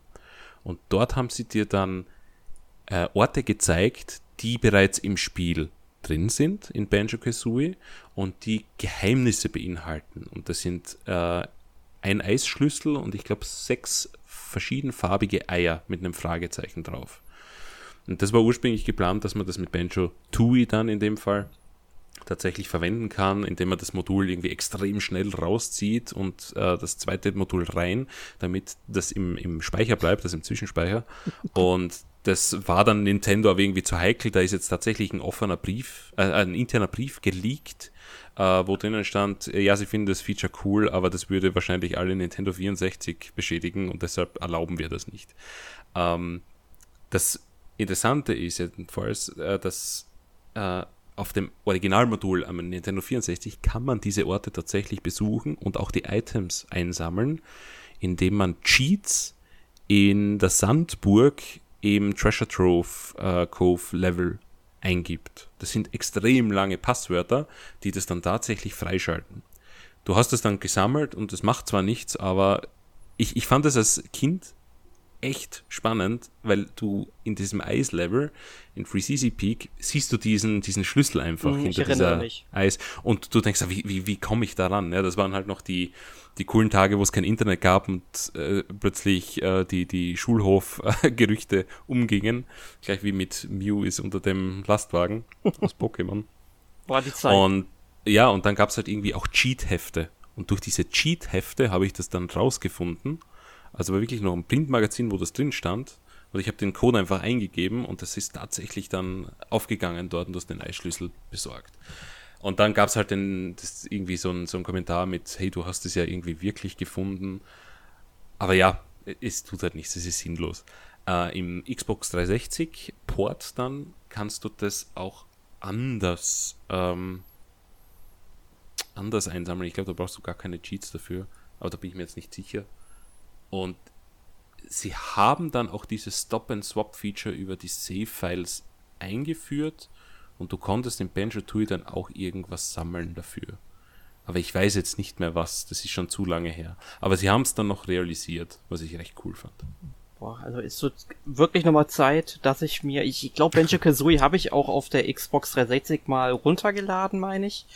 Ähm, ich müsste halt Banjo Tooie mir unbedingt nochmal besorgen, vielleicht dem Spiel nochmal eine Chance geben. Ähm, Würde ich dann auch auf der Xbox dann vermutlich spielen. Also wenn du Game Pass hast, da sind die Spiele im Game Pass inkludiert. Und ich glaube, den gibt's irgendwie 1 Euro drei Monate oder so. Also Ja. Microsoft Momentan. verschenkt es ja sowieso. Ja, mal gucken. Also mir, mir würde halt das Spiel eigentlich reichen, weil den Game Pass bräuchte ich so eigentlich nicht. Ja, wenn du kannst eigentlich um einen Euro kannst dann alles spielen für die ersten drei Monate, also kommt da ja dann im Endeffekt billiger. Ja, nee, also wenn ich es jetzt einfach nur spielen will, aber schon so für die digitale Sammlung hätte ich es dann gerne. Ich bin auch noch was altmodisch, was das angeht. Ja, die digitale Ähm, Sammlung. Für was das äh, Donkey Kong, äh, Donkey Kong, Banjo Kazooie damals auch gelobt wurde von der Presse, waren übrigens die Grafik und der Soundtrack. Oh ja. Großartiger Tatsächlich hat das Soundtrack. Spiel sogar ähm, von der Academy of Interactive Arts and Science bei deren Awards die den Award für Outstanding Achievement in Art Graphics gewonnen. Neben dem übrigens für ein Console Action Game of the Year. Damals, 1999. Ähm, und das heißt schon, finde ich, auch etwas. Ähm, wurde ja auch von der Presse damals sehr gelobt und ich denke auch von uns, weil die Grafik war damals schon wirklich, wirklich schick von diesem Spiel. Es ist nach wie vor eines meiner absoluten All-Time-Favorite-Videospiele und ich finde auch das beste Jump'n'Run am Nintendo 64. Ja, kann ich Ihnen nur zustimmen, geht mir genauso und dazu haben halt, halt auch unter anderem die Grafik und auch der Soundtrack viel zu beigetragen, weil einfach die Stimmung gepasst hat. Es hat so Ja. einen schön, so eine schöne Atmosphäre. Es ist so, so, so, das, das Gesamt, das, das Gesamtspiel insgesamt, alles fügt sich so schön zusammen in diesem Spiel. Das ist einfach ein äh, tolles, unterhaltsames, spaßiges ähm, 3D-Jump-Run ist. Ja, und vor allem der Soundtrack, wenn du den erwähnst, überhaupt wie die Musik in diesem Spiel verwendet wird. Du hast ja einmal dieses Main-Theme von Banjo-Kazooie, was halt sehr viel im Hintergrund läuft, aber je nachdem, in welches Gebiet du dich begibst, dann ändert sich diese Melodie in Nuancen. Also wenn du zum Beispiel dann in die Eiswelt reingehst, dann hast du irgendwie so, so, so Christmas-like Klänge im Hintergrund. Oder wenn du dann in diese Halloween-Welt gehst, dann hast du, glaube ich, Orgelspiel im Hintergrund. Mhm. Und das geht wirklich fließend. Und ich finde, das ist erstmal eine sensationelle Leistung, das überhaupt so hinzukriegen, dass das so flüssig funktioniert, ohne dass du es halt, sag ich mal, ich meine, du kriegst es schon mit, aber es ist wirklich sehr, sehr nuanciert und das ist fantastisch. Ja, Soundtrack von Grant Kirkhope, ich glaube, das haben wir noch nicht erwähnt. Ein genau. Meister seines Fachs, also ein ganz guter Mann. Der hat dann auch später die Soundtracks noch gemacht für weitere Rare-Spiele und auch für, sollte man vielleicht an dieser Stelle auch erwähnen, auch ähm, den Nachfolger oder spirituellen Nachfolger Ukulele. Das ja dann aus dem, also Rare wurde von Microsoft aufgekauft, irgendwann sind die ganzen Rare-Leute weg dort, das Team hat sich zerschlagen, es sind heutzutage, glaube ich, bei Rare kein einziger mehr, der damals von diesem Erfolgsteam dabei war. Und die haben dann eine eigene Firma wieder gegründet, Playtonic und den Kickstarter, ich glaube, das war der erfolgreichste Kickstarter zu diesem Zeitpunkt dann oder einer der erfolgreichsten, ähm, haben diesen, diesen spirituellen Nachfolger Ukulele äh, ins Leben gerufen, war unglaublich erfolgreich, das Spiel war richtig schlecht, äh, der Nachfolger war dann viel besser, der sich dann an die Donkey Kongs vom Super NES orientiert hat. Äh, ja, aber dort hat er dann auch mitgearbeitet. Unter anderem auch mit David Wise und noch einem dritten Komponenten, der mir jetzt gerade nicht einfällt. Steve Burke. Ja, genau. Ja, besonders also, bei dem zweiten Ukulele, äh, Ukulele and the Impossible Lair waren es David Wise, Dan Murdoch, Matt Griffin und eben ähm, Grant Kirkhope. Hm. Also sie haben wieder eigentlich das alte Rare-Team zusammen und alle sagen, hey, kauft euch bitte oder, oder, oder fragt es bei Microsoft an, die sind eh so spendabel mit Lizenzen. Äh, holt euch wieder ein Banjo-Lizenz und macht Banjo Kazooie 3, weil ein gewisses Spiel, das da draußen kursiert, existiert offiziell nicht, behaupte ich jetzt mal. Du meinst Banjo Kazooie Nuts and Bolts. Äh, ja, oder auf Deutsch Schraube locker. Äh, genau, stimmt jetzt in Deutsch nicht, ja, Schraube locker. Ja, ja, das war dieses ganz, es ist, wir brauchen gar nicht lange drüber Nein. zu reden. Es war eine Fortsetzung für Xbox 360. Ich glaube, es kam ja. auch auf Xbox One dann nochmal mit Rare Replay raus, so wie die meisten Rare-Spiele oder viele Rare-Spiele. Ähm, aber es war halt wirklich kein gutes Spiel. Es war halt ein Lego-Simulator und das hat einem äh, Jump'n'Run nichts verloren. Also es war eigentlich eine ja. Themenverfehlung und deshalb ist es auch kein gutes Spiel. Vielleicht ja. ist es eine gute Tech-Demo für das, was es war, aber nicht mit dem Namen Banjo drauf. Genau, und was man vielleicht noch sagen könnte, es gab dann auch noch den GBA-Titel, Banjo Kazooie ähm, Grunty's Revenge. Genau, Grunty's Rache auf Deutsch. Genau, 2003. Ähm, Der war gut. Oh, also ich fand den gut. Er war relativ leicht und straightforward, aber ich fand den eigentlich ähm, ähnlich zu den Teilen, die am Nintendo 64 waren. Ja. Ursprünglich war er für ein Game Boy Color geplant, ähm, wurde dann aber halt auch umgeplant, nachdem das äh, der GBA kam und ist parallel auch für Mobile Phones erschienen. Also zusätzlich dann noch später oder zwei, glaub, zwei, ich glaube, das ursprüngliche Spiel kam ja 2003 und also für den GBA und 2000, nee, auch 2003 kam dann, glaube ich, nicht 2005 kam dann der Port für die Mobile Phones, genau. Wobei man Mobile Phones sagen muss, dass wir nicht die Smartphones meinen, sondern tatsächliche Mobile Phones noch. Ja, genau, das war damals noch eine andere Zeit. Ja. Also das waren noch so, so Geräte, die etwas seltsam aussehen mit Tasten und einem kleinen winzigen Bildschirm. Ja, die schlummern jetzt alle zusammen mit dem Nokia N-Gage im Himmel. Ja. Ja. Gut. Gut. Ähm, ja, ich würde sagen, wir sind dann auch mit der Banjo Kazooie durch und ich gebe jetzt für das dritte Spiel ab an Michael. Genau, das dritte Spiel kommt auch aus dem Hause Rare und äh, ist eines der Spiele, die offenbar nur ich wirklich ausgiebig gespielt habe. Äh, hat mich vorab gewundert, dass wir darüber diskutiert haben. Es handelt sich um Conker's Bad Fur Day, das am 5. März bzw. 13. April 2001 erschienen ist. hat keinen Japan-Release, entgegen der anderen zwei Spiele, die wir erwähnt haben, äh, gesehen. Und ja, das haben wir schon eingangs erwähnt, Conker wurde in Diddy Kong Racing geteased. Dort war er aber eigentlich noch ein recht unschuldiges äh, Eichhörnchen. und auch die Anfänge von Conker's Bad Fur Day waren relativ familienfreundlich. Und zwar gab es da so einen Jump'n'Run-Versuch äh, namens 12 Tales, Conker 64. Und ja, man kann es wahrscheinlich mit Banjo Kazooie vergleichen. Es war recht farbenfroh, es war recht ähm, ja, stimmig, lustig. Es gibt ein paar Videos dazu, äh, könnt ihr euch auf YouTube anschauen.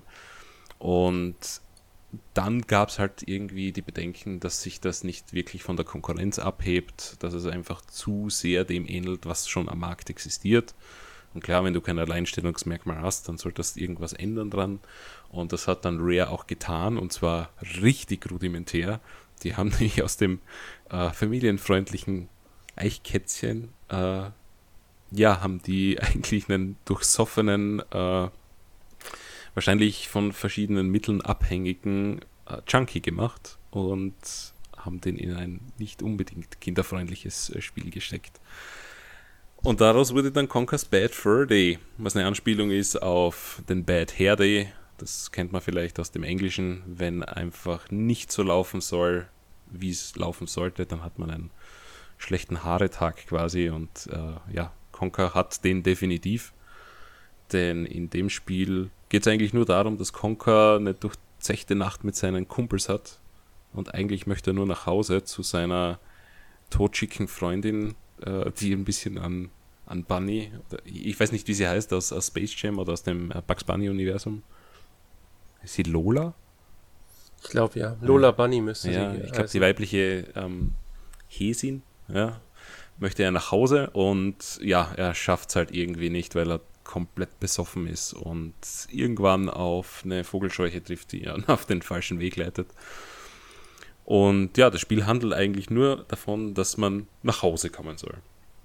Es gibt aber eine Parallelgeschichte und zwar äh, gibt es einen großen, ach, ich, weiß, gar nicht, was es ist, ist ein Panther. Ja, Pantherkönig. Pantherkönig, genau, der ein großes Problem hat. Seine Leidenschaft ist nämlich Milch trinken. Und er hat einen Tisch, auf dem er das Milchglas abstellt. Und dieser Tisch hat ein abgesägtes Bein. Und dadurch fällt dieser Tisch immer um. Und jetzt hat er seinen äh, wunderbaren deutschen Professor äh, einen Auftrag erteilt, er soll eine Lösung für dieses Problem finden.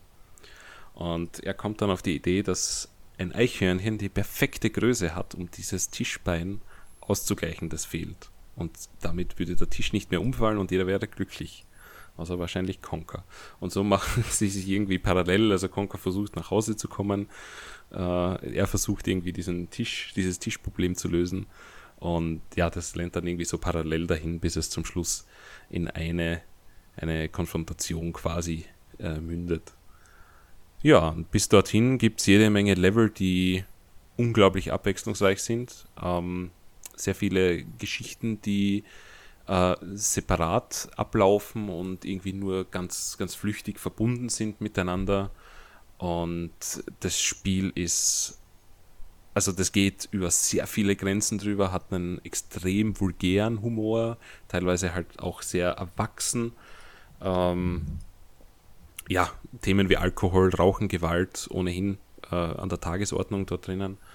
Und äh, auch sehr, sehr viele popkulturelle Anspielungen, äh, vor allem dann auch auf Filme, in der, vor allem in der zweiten Hälfte dann um nur einige zu nennen. Also es fängt ja an mit Uhrwerk Orange, wo du Conker siehst auf diesem Thron mit diesem Milchglas als König und das ist ja eins zu eins äh, die Öffnungsszene von, von Uhrwerk Orange. Und generell waren Rare-Mitarbeiter anscheinend sehr von Kubrick-Filmen inspiriert. Es gibt auch Full Metal Jacket oder Ice White Shut als Referenz noch drinnen. Äh, auch äh, Dr. Strangelove. Äh, dann gab es auch noch natürlich Terminator, Indiana Jones, äh, der Pate ist auch extrem wichtig in, in manchen Sequenzen. Dracula, Van Helsing, Jurassic Park, also da gibt's äh, und wahrscheinlich auch die bekannteste Szene Matrix und, und die Alien-Franchise dann am Ende. Also für Filmliebhaber ein unglaublich geiles Game, weil man natürlich auch viele versteckte Referenzen erst beim zweiten Mal hinschauen oder erst im Nachlesen im Internet irgendwie mitbekommt. ja, und äh, ich habe es irgendwie als Teenager gespielt. Ähm, ist weitgehend eigentlich ein lineares Spiel, äh, das eben eine Story folgt und definitiv die ein oder andere Überraschung äh, parat hat. Jetzt will ich einmal fragen, ihr zwei habt es ja nicht, beziehungsweise nur sehr wenig gespielt?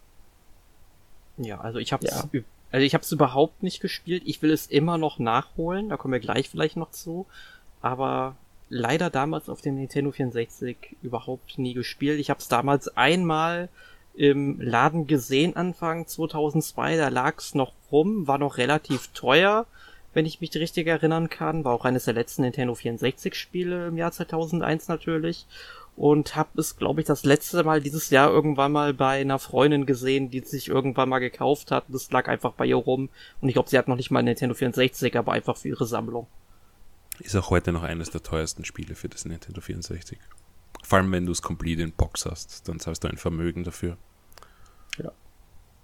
Also da ist Modul äh, ja. alleine 150 Euro aufwärts. Ähm, ich habe es tatsächlich ein bisschen gespielt, allerdings in der Rare Replay Version auf der Xbox One.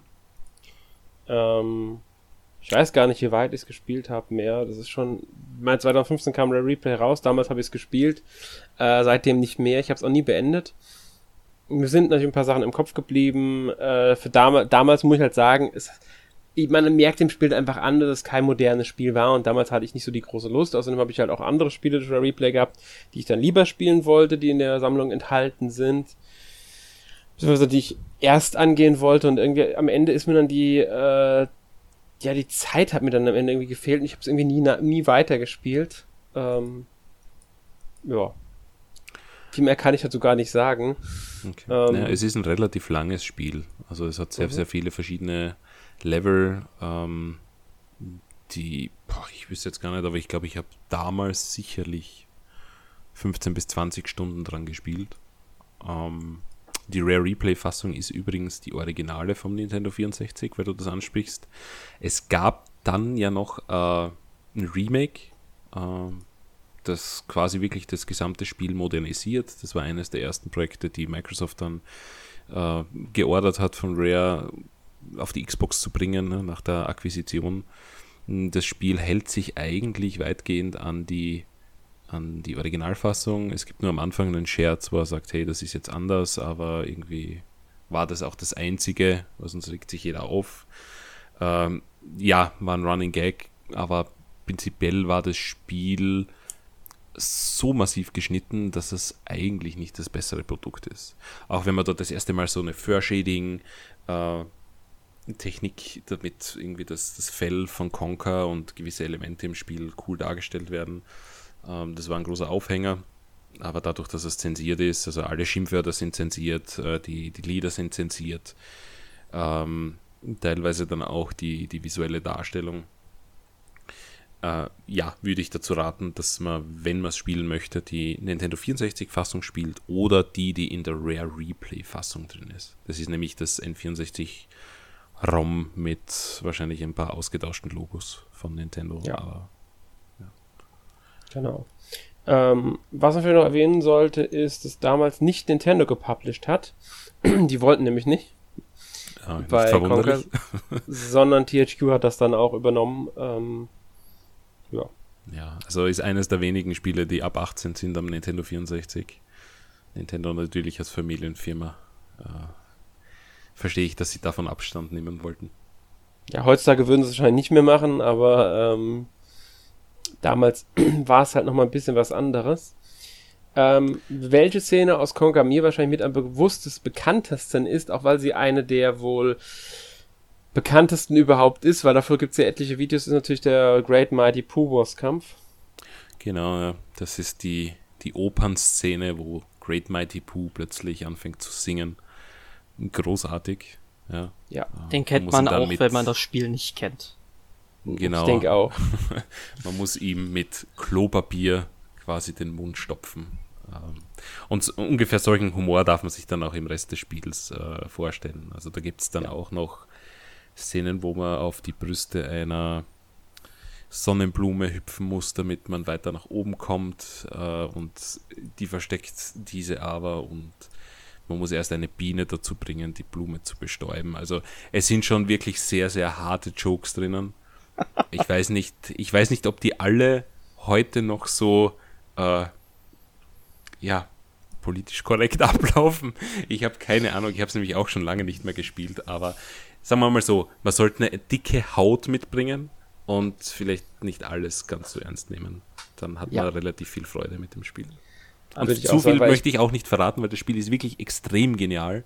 Und äh, egal, was ich jetzt sage, es nimmt die Überraschung weg. Deswegen möchte ich mich da eigentlich bedeckt halten, was, was auch Levelausrichtung und so weiter betrifft. Aber ihr könnt euch erwarten, dass auch Genre wechseln, während ihr das durchspielt. Also es sind auch Shooter-Passagen dabei und alles irgendwie, also Racing-Passagen, Jump'n'Run-Passagen. Also ihr werdet definitiv vor die Kosten kommen. Aber jetzt noch eine Frage an dich. Für jemanden, der jetzt nicht einen horrenden Preis für das Nintendo 64 Modul bezahlen möchte und auch keine Xbox One hat, um die Rare Replay Version zu spielen, kann man sich dann trotzdem Conquer Live and Reloaded geben? Im Notfall? Ja, doch, doch, definitiv. Also Conquer Live and Reloaded besteht ja aus zwei Dingen. Live war ja der Multiplayer-Titel, äh, den sie irgendwie neu oder ich, ich, bin mir nicht sicher, ob er dem Original entspricht oder ob das ein neuer war. Den kann man heute eh nicht mehr spielen, glaube ich. Äh, außer Microsoft hat das am Leben erhalten. Aber den vergesst, der ist für die Tonne. Aber Reloaded ist quasi das Remake und das könnt ihr auch ohne Bedenken spielen. Und ja, ich, ich denke, das bekommt ihr zu einem recht ähm, normalen Preis. Ich denke, das wird so zwischen 30 und 40 Euro. Ja, wollte gerade sagen, also ich, die letzten Preise, die ich kenne vor, vor circa zwei Jahren, waren so zwischen 30 und 50. Ähm, wird wahrscheinlich pendeln. Und wenn ihr eine Xbox habt oder eine Xbox 360 oder eine Xbox One, was auch immer, das ist auch abwärtskompatibel. Und das könnt ihr euch gerne reinziehen. Es ist ja auch das schönere Spiel, ja, weil es natürlich modernisiert ist. Es hat auch, ich glaube, bis zu 27 Ausgabe. Also es ist auch HD. Das Einzige, mit dem ihr halt leben müsst, ist äh, Zensur. Also äh, im Original spricht er halt auch wirklich diese Wörter aus und im, äh, in der Zensur werden sie durch so komische Symbole ersetzt, so ähm, Swear-Symbole und äh, auch ausgepiept im, im Audio dann. Aber ansonsten ist es eigentlich eins zu eins das gleiche Spiel. Ja. Okay, weil mich interessiert es vor allem wegen den ganzen Filmreferenzen, die da drin sind. Weil von den ganzen Filmen, die du aufgezählt hast und noch welche, die wir jetzt gar nicht genannt haben, da kenne ich also jede Menge Filme von, also deswegen, ich liebe sowas ja. Und deswegen muss ich es eigentlich unbedingt noch spielen. Also, ich würde dir dazu raten, dass du wirklich das, das N64, äh, die Version spielst. Ähm, gönn dir gönn dir vielleicht wirklich diesen Euro für drei Monate und oder hol dir Rare Replay. Ähm, Rare aber, Replay. Aber das gibt's ja nicht für die Xbox 360.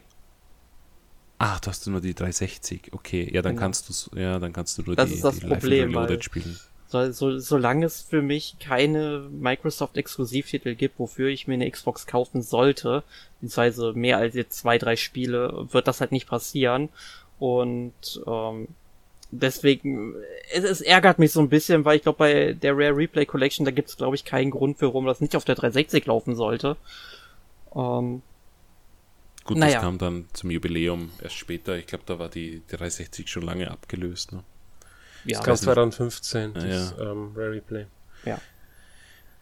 Genau. Ich, ich weiß nicht, ob Rare irgend oder Microsoft irgendwann das auf den PC portiert. Ähm, ja, dann würde ich es mir angucken. Ja, weil die sind ja so, dass alle Spiele jetzt überall spielbar sind. Vielleicht machen sie das nochmal, weil sie portieren ja auch alle Bethesda-Spiele jetzt, äh, dass du sie überall spielen kannst. Gut möglich, dass es vielleicht auf dem PC noch eines Tages erscheint. Ja. ja. Aber ansonsten. Denkbar wäre es. Kannst du auch Live and Reloaded spielen. Ist vollkommen okay. Gut. Gut. Ähm, ich würde sagen, wir sind wir auch mit Conker durch. Wenn keiner von euch mehr noch was zu sagen hat zum Spiel. Nö, denke, ist alles Gut. gesagt. Ja. Ähm, natürlich hat Rare noch einige Spiele mehr fürs N64 entwickelt. Ähm, da könnten wir theoretisch irgendwann einen weiteren Retro-Roundup zu machen. Wenn ihr daran interessiert seid, schreibt das gerne in die Kommentare. Ähm, zumindest für einen zweiten Teil hierzu werden wir bestimmt noch genug Spiele finden, die wir nicht anderweitig schon verarbeitet haben. Ähm, ja. Kommen wir zu unseren abschließenden Worten. Ähm, Erik, möchtest du noch irgendwas abschließend zu den drei Spielen sagen? Ich meine, du hast nur zwei davon gespielt, aber vielleicht deinen Favoriten oder eine besondere Empfehlung noch loswerden? Also ich glaube, ich habe schon alles im Podcast gesagt. Diddy Kong Racing ist für mich einer der besten Funracer überhaupt aus dieser Zeit. Wie gesagt, besser als Mario Kart 64 in meiner Meinung nach. Und Benjo Kazooie ist ein fantastisches Jump'n'Run und auch besser als Mario 64, auch wenn das viele Leute anders irgendwie sehen mögen so im Verhältnis, aber trotzdem, ich kann diese beiden Spiele wärmstens empfehlen. Man hat mit denen jede Menge Spaß und ich denke, dass man auch mit ähm, Conquer's Bad Fur Day jede Menge Fun haben kann. Also allein für Filmliebhaber scheint das ja ein Spiel zu sein, wo es dann richtig abgeht, wo man sehr viel lachen kann. Und ich denke mal, dass man jedes dieser Spiele, das wir heute besprochen haben, sich ruhig mal anschauen sollte.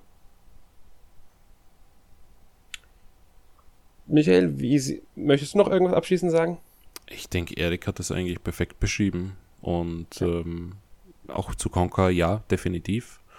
Äh, nicht nur Filmliebhaber werden auf ihre Kosten kommen, aber vor allem Filmliebhaber und die solche Referenzen einfach lieben. Ich kann mich euch nur anschließen. Ähm, Diddy Kong Racing, fantastischer Fun Racer. Banjo Kazooie, bestes Jump'n'Run auf dem N64. Conker auch ein tolles Spiel. Äh, soweit ich das beurteilen kann, werde ich bestimmt mir nochmal die Zeit nehmen, es dann äh, nachzuholen. äh, ein kleiner Tipp noch hierzu. Ähm, wegen dem N64-Jubiläum haben wir natürlich auch noch mehr auf der Webseite. Und zwar hat, haben wir ein Special zum N64 ähm, auf, bereits auf der Webseite. Und in ein paar Tagen am Sonntag wird dann auch ein neues Redaktionsvoting erscheinen, in dem wir über die 25 besten Nintendo 64 Spiele abgestimmt haben. So viel sei an dieser Stelle bereits verraten. Alle drei Spiele, die wir heute besprochen haben, sind in dieser Top 25 enthalten. Aber auf ähm, welchem Platz, das müsst ihr selbst herausfinden. Genau, auf welchem Platz, das werdet ihr dann ähm, sehen und auch welche anderen 23, 24 Spiele, nee, 22 Spiele es in die Liste geschafft haben. Ähm, könnt ihr euch darauf freuen, am Sonntag erscheint das Ganze, also am Sonntag, den äh, 27. Juni 2021. Für alle die, die den Podcast vielleicht etwas später hören, sei auch das Datum erwähnt. Gut, damit sind wir mit unserem Thema durch und wir kommen zu unserer obligatorischen Kategorie letzte Woche gespielt. Michael, was hast du denn letzte Woche gespielt? Ich habe das erste Level von Control angefangen. Äh, Spiel's aber auf der Xbox Series X. Ähm, ja, bislang kann ich wenig dazu sagen. Ist halt das erste Level. Äh, Gibt es ja auch auf der Nintendo Switch, dort als Cloud-Version. Dort habe ich erstmals die Demo gespielt. Äh, nachdem ich aber den Game Pass habe, ist es dort jetzt im, in der Xbox kostenlos drinnen haben wir gedacht, ich schaue es mal mal an. Ja, mal schauen, wie es weitergeht. Also ist, ist recht vielversprechend, was, was Atmosphäre und Setting betrifft, deswegen hat es mich interessiert. Und ansonsten ähm, habe ich, ja. Ich habe es auch schon angefangen auf der PlayStation allerdings, PlayStation 5. Äh, bin auch noch nicht so weit, aber ich kann dir da nur zustimmen. Bisher gefällt es mir äh, ziemlich gut und gerade atmosphärisch macht es viel her. Ja, freue ich mich auf die nächsten Level. Cool. Ja. Und ansonsten habe ich, gehört jetzt nicht wirklich in die Videospielwelt, aber gibt ja doch einige, die, die sich vielleicht auch ähm, sowas im Real Life schon mal angeschaut haben. Äh, nachdem alles irgendwie geschlossen hat und ich ein großer Escape Room Fan bin, äh, habe ich jetzt so für so Holzboxen irgendwie, also die eine ist eine Clue-Box, die andere heißt irgendwie anders, Spacebox oder so, für zu Hause geholt. Und das sind irgendwie so drei, vier, fünf Rätsel, mit der man diese Box dann aufbekommen möchte oder muss und äh, es gibt eigentlich keine Anhaltspunkte oder Tipps dazu, sondern alles ist irgendwie außen auf dieser Box drauf. Man muss halt ein bisschen Fantasie haben, ein bisschen Trial and Error und da habe ich mich irgendwie abends jetzt damit beschäftigt und äh, zwei bis drei von denen gelöst und das hat mir irgendwie Spaß gemacht. Ich habe mir gedacht, ich erwähne es einfach mal, weil für Leute, die die Escape Rooms gerne machen, ist das sicher eine gute Alternative in Zeiten der Pandemie das war es dann auch bei mir. Ja, also das klingt ziemlich interessant mit diesen Holzkästen. Also da werde ich mir vielleicht mal ein Video angucken, weil ich kann mir das irgendwie jetzt schwer vorstellen, so allein durch die Beschreibung. Ich glaube, sowas muss man irgendwie mal gesehen haben. Ja, ich kann dir da gerne Links zukommen lassen. Es ähm, sind nette kleine aus Holz gemachte Boxen, die man auch hinstellen kann als Hingucker. Und äh, man kann theoretisch auch irgendwas verstecken drinnen. Und ich denke, äh, das Einbrecher, sollten sie mal nach Hause kommen und nicht die ganze Box mitnehmen, äh, sich dort die Zähne ausbeißen werden. Sehr kannst, schön. Kannst dann was, was Wertvolles reinlegen, ja. Ja. Aber apropos Zähne ausbeißen, das ist eine super Überleitung zu dem Spiel, was ich jetzt als erstes besprechen möchte. Und zwar habe ich gespielt die Ninja Gaiden Master Collection auf der PlayStation 4, respektive habe ich es auf der PlayStation 5 gespielt. Enthält dann eben die Spiele Ninja Gaiden Sigma, Sigma 2 und äh, 3 Razor's Edge. Und ich muss sagen, während ich den ersten Teil schon knackig finde, der, also der ist schon, der ist schon ordentlich vom Schwierigkeitsgrad, aber immer noch machbar, finde ich. Ähm, ich muss sagen, den ersten Teil finde ich so, na ja. Und dann habe ich irgendwann mal mit dem zweiten Teil angefangen. Der ist deutlich einfacher wie der erste Teil, also wie Sigma 1, also Sigma 2 ist dann schon sehr viel einfacher, finde ich. Finde ich, ist auch besser inszeniert, sieht auch schon etwas besser aus. Also wenn man sich halt Ninja Gaiden Sigma anguckt, dann sieht man, dass das Spiel ursprünglich, ähm, ich glaube, als Ninja Gaiden Black auch für die Xbox erschienen ist. Also vor allem, wenn man sich das Wasser anguckt, grauenvoll aus heutiger Sicht. Ähm, wie gesagt, sind ja halt auch keine Remaster, sind meiner Meinung nach einfach Portierungen, die halt ein bisschen besser laufen. Vielleicht sind die Texturen was höher aufgelöst, aber das war's dann auch schon. Aber Teil 2 ist wirklich, wirklich ein richtig gutes Spiel. Also äh, ein Juwel in dieser Sammlung, finde ich. Und ähm, Teil 3, naja, es ist halt Razor's Edge und das ist kein gutes Spiel irgendwie. Hab den ersten Level da bisher gespielt und bin sehr schwer von diesem Spiel enttäuscht, denn irgendwie alles, was die ersten beiden Teile großartig gemacht haben, ignoriert Teil 3 einfach und macht sein eigenes Ding. Ähm, ja, war Teil 3 eigentlich Wii U exklusiv? Äh, nein, nein. Ich, okay. Es gab eine Ninja Gaiden 3, erstmal 2012 für PlayStation 3 und Xbox 360. Später gab es dann Ninja Gaiden 3 Razor's Edge für Wii U, PlayStation 3 und Xbox 360. Genau, war ein Launch-Titel von der Wii U, auch wenn ich mich richtig erinnere. Ja, ich habe es dort gespielt, deswegen frage ich mich gerade, ob das war. Ja. Ich ja. habe es aber auch nicht lange gespielt, also ich teile deine Meinung. ja, aber trotzdem, ich kann echt nur empfehlen, also die ersten beiden Teile unbedingt mal spielen, sind, ähm, sie sind, ja, sind jetzt keine perfekten Spiele, aber sie machen echt Spaß, vor allem die Stories sind total durchgedreht, also es mischt halt irgendwie das japanische Mittelalter mit der japanischen Moderne, dann, dann packen sie auch Fantasy und Science-Fiction-Elemente wie Dinosaurier rein, oh, es ist total abgedreht. Also macht, macht echt Fun, diese Geschichte da zu erleben, dem Charakter zu folgen, was er so erlebt. Also ist eine Empfehlung wert, aber Teil 3 muss man nicht gespielt haben. Aber Teil 1 und 2 unbedingt mal angucken. Ja, und dann habe ich noch gespielt Legend of Mana. Das ist, wenn ihr den Podcast hört. Ich weiß gar nicht, ist es dann schon erschienen? Nee, es kommt dann noch raus. Ähm, ähm, es kommt dann quasi, wenn ihr den Podcast am Mittwoch hört, kommt es morgen raus und ähm, quasi jetzt für die ähm, Switch das Remaster davon. Ja, ist ein nettes Rollenspiel, ist jetzt nicht perfekt, äh, ist jetzt auch nicht unbedingt sehr gut, aber es ist angemessen irgendwie. Sprich, Secret of Mana und Trials of Mana, die beiden Vorgänger vom Super Nintendo, sind deutlich besser, das sollte man festhalten. Aber es hat einen sehr schönen Grafikstil und auch äh, tolle Musikstücke drin, die echt verzaubern an den Bildschirm fesseln.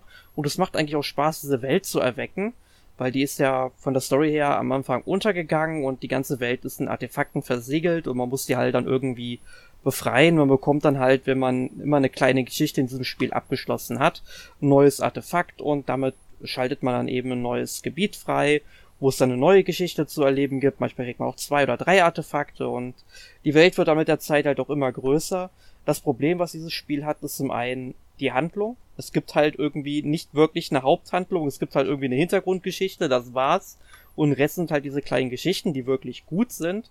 Ähm, und das andere Problem ist halt irgendwie auch so ein bisschen das Gameplay, denn einerseits ist das ganze Spieldesign relativ repetitiv. Das sieht zwar alles sehr schön aus, aber es sind halt so vorgerenderte Hintergründe und man kann sich unglaublich schnell in diesen Gebieten verlaufen und räumliches Denken hilft da auch nicht viel weiter.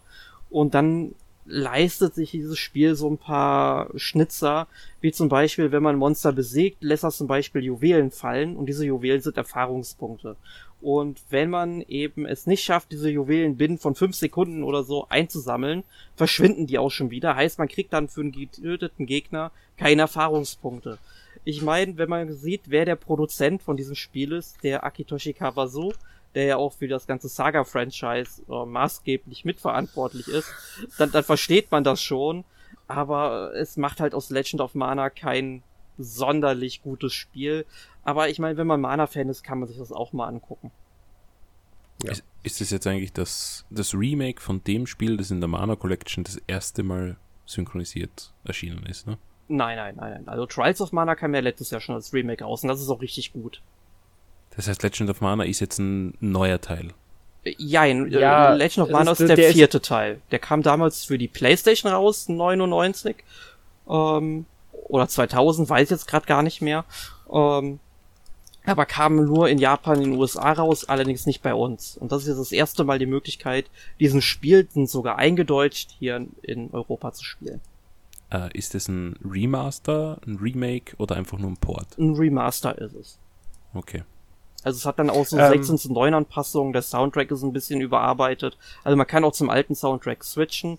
Ähm, aber grundsätzlich äh, spielt es sich bis auf ein paar Quality of Life Features. Also du kannst zum Beispiel, oder es ist eingestellt, immer wenn du ein Gebiet wechselst, also auch wenn du jetzt äh, ein Level aufsuchst, und das ist ja in mehrere Gebiete instanziert, immer wenn du ein Gebiet wechselt, wird direkt ein Autosave angelegt, was sehr praktisch ist, weil wenn du einfach mal in zu starke Gegner auf einmal reinrennst, ähm, und die dich platt machen, dann verlierst du halt kaum Fortschritt. Und du kannst eigentlich auch jederzeit speichern und du kannst auch die ganzen Kämpfe abschalten, wenn du das willst, was man aber meiner Meinung nach nicht tun sollte, weil man braucht die Erfahrung für die Bossgegner und die kommen ja so oder so vor. Mhm. Okay. Wenn ihr trotz Eriks ausführlicher Vorstellung noch mehr wissen wollt, findet ihr auch einen Test auf n-mac.org zu dem Spiel, ähm, den Erik geschrieben hat. Genau, und wir haben ja auch mal einen Podcast über die Mana-Reihe gemacht, den kann man sich auch anhören. Genau, da gab es auch einen Podcast ähm, zur Mana-Reihe. Das müsste, wenn ich mich jetzt richtig erinnere. Ähm, Man hört im Hintergrund, wie Alex gerade in die Tastatur haut und guckt. welche Nein, Nummer ich wollte sagen, ist. es ist schon eine Weile her. ähm, wir hatten nämlich auch einen zu Trials of Mana.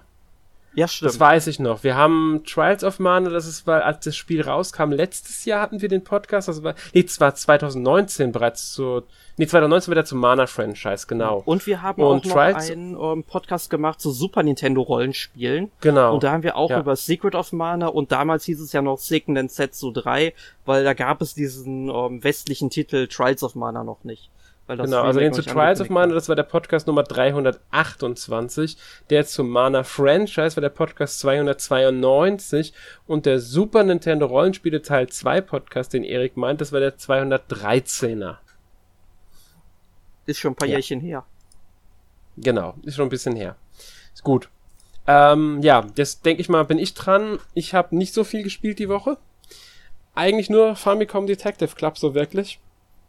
Gefällt mir bisher recht gut. Zu viel will ich jetzt auch gar nicht zu sagen, weil wir das Spiel nächste Woche im Podcast besprechen werden. Beziehungsweise die beiden Spiele sind, ist ja, äh, sind ja zwei Spiele, die halt als eins in Europa verkauft werden. Ähm, also nächste Woche im Podcast Nummer 389 geht es dann um Famicom Detective Club. Ja. Sehr schön, da freue ich mich schon sehr drauf. Und damit verabschieden wir uns ähm, für heute. Ich hoffe, ihr hattet Spaß am Podcast. Bis zum nächsten Mal. Tschüss.